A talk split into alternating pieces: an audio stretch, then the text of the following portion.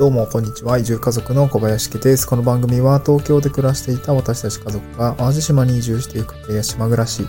田舎でフリーランスとして生きていく様子をお送りする現在進行形の脱サライな怪獣ドキュメンタリーラジオです。はい、今日のトークテーマはですね、田舎の時間の使い方と働き方というような内容です。えーとですね、まあ、あのー、最近ずっと古民家の、まあ、結構広い庭があるんですけども、まあ、結構バカでかい庭があるんですけども、それのですね、草刈りを、まあ結構やってるんですけども、まあこれがね、結構骨折れる作業で、まあなんて言うんでしょう、今までずっとシステムエンジニアで東京で7年間ぐらいですね、デスクワークを中心にしていた私としては、まあ結構しんどくて、まあこれ、なんて言うんですか、しんどさいくつか種類があるなと思って、その中でですね、今日は太陽との付き合い方って大事だなっていうお話になります。ま、なので、こう田舎の時間の使い方っていうのと、まあ、働き方、まあ、ちょっと密接に関わっているなっていうところになりますね。はい。で、何がきつい？その、た、なんていうんですかね。日差しでかなり体力を奪われるっていうことをですね、まあ今、すごく実感をしてるんですけど、まあこれね、あの、同年代同年代の方、まあ30とか、まあ、20後半とかね、の人はちょっと思い出してほしいんですけど、運動会とか、学生時代の運動会とかあると思うんですけど、こう学生時代のこう運動会の練習って、こう体育館じゃなくてなんだっけ、あの、グラウンドか。グラウンドに、こう、みんな丸一日こう、なんていうんですか。えっ、ー、と、立たされて、なんかすごくこう、なんていうんですかね、立たされてるってわけじゃないんですけど、こうずっと日差しの、にさらされてるじゃないですか。あれってすごい疲れるじゃないですか。で、あの感覚がですね、最近ずっとあって、こう草刈りやっていると、ずっと太陽の下でこう、クワとか、あのー、まあ、芝刈り、芝刈り機じゃないや、え草刈り機をウィーンって回していたりとか、まあ、あと、うんと、刈った草をですね、今日はせっせとこう運んでいたんですけども、後でまとめて処分するので、まあ、そういうので結構しんどい感じだったんですよね。で、まあ、今日は、まあ、ちょっと、午前中古民家にこう、工務店さんが来て、あの、古民家を撮影ですね、そのドローンとかね、うん、あの、撮影しているので、それのちょっと手伝いとか、お付き合いをしてたんですけど、まあ、なので終わったのがね、だいたい11時ぐらいで、で、11時ぐらいからじゃあまあ草刈りやるかっていう感じでや、やってたんですけども、今日20、昨日か、昨日28度ぐらいまで上がってて、もうめっちゃしんどかったですよね。うん、めっちゃしんどかった。で、なんていうんですか、その、あれですね、その、まあ、暑すぎてまず、なん何にも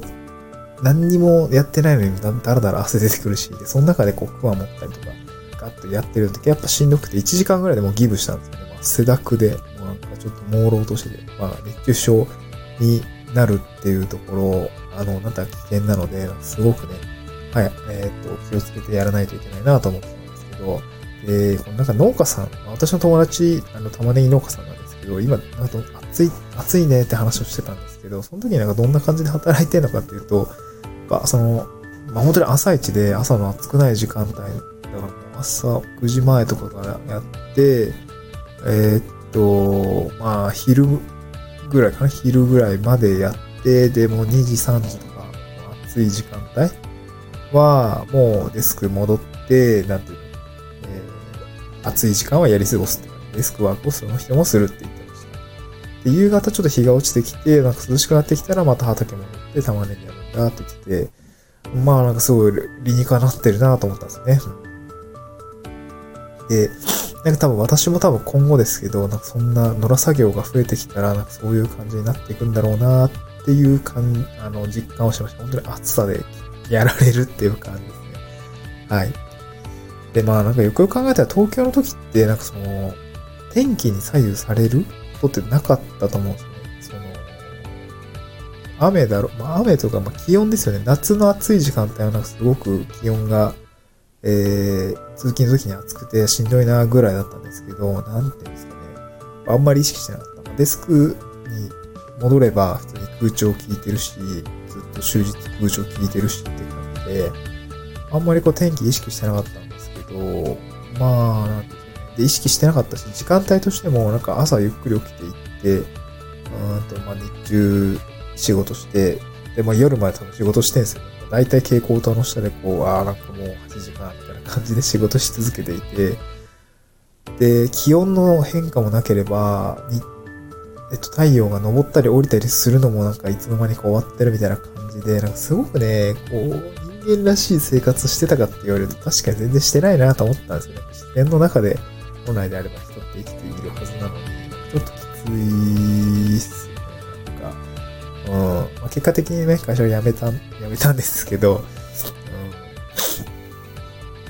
ん。なんていうんですかね、こう、全然こう自然と一自然と合理的ではない暮らしをしていたなっていう感じですね。そんな感じでした。はい。まあね、この、まあ、今回ちょっとあんまり なんかね、有益かって言われると、ね、有益じゃないと思うんですけど、えっと、あ、そうそう。でね、田舎で、ちょっと話それちゃうんですけど、すごい雑談みたいになっちゃうんですけど、なんかね、最近それ、天気を意識する生活が増えてきて、あの、なんていうんですかね、雨降ったらこれだとか、晴れたらこれだとかって、そういうのがあって予定を立てることがちょっと増えてきて、あの、Google カレンダーにですね、あの今私 Google カレンダーでこうカレンダーをこう、なんていうんですか？あの、管理してるんですけど、Google カレンダー上に、えっと、天気を、えっと、表示する、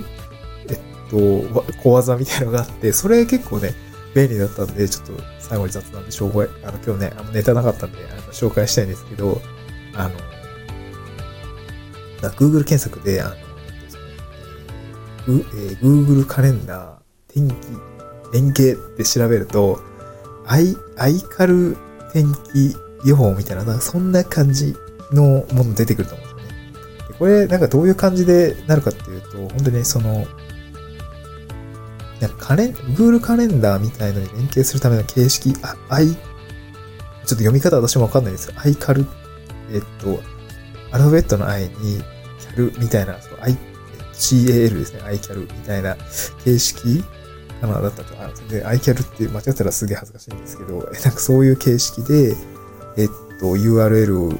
みたいな感じでこう連携ができるんですけど、まあそういうサイトがあって、その U L URL をですね、えっと、Google カレンダーに、まあ、URL からカレンダーを追加するみたいな形をやると、もうね、あの、すぐ Web えー、ウェブブラウザ上のアプリであれば、あの、すぐで、あの、1週間先ぐらいまでこの日、自動で更新してくれるみたいな。それすごく便利で、よかったなって感じですね。で、iOS の場合も、一回ウェブで連携しちゃえば、あの、スマートフォンにも反映されるみたいです。ただ、Android の場合は、えっとですね、ちょっと、えー、ソコンからそれをやれば見えるかっていうと、そこ見えなくて、ちょっと Android は Android 側で、えっとですね、別のアプリを入れて、そこで連携をさせないといけない一手間あるんですけども、私、まあそんな難しくないんで、ちょっと概要欄でリンク貼っておこうかなと思うんですけども、この Google カレンダーでですね、天気を、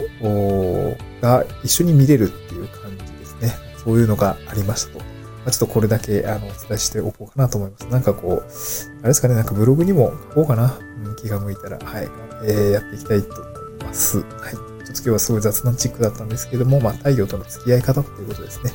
はい。田舎だと天気を気にすることが増えましたっていう内容でございましたで、その増えた結果、えー、カレンダーに、Google のカレンダーに、えー、天気がですね、連携されるようなツールを仕込んだっていう状況でございます。はい。えー、また次回の収録でお会いしましょう。バイバイ。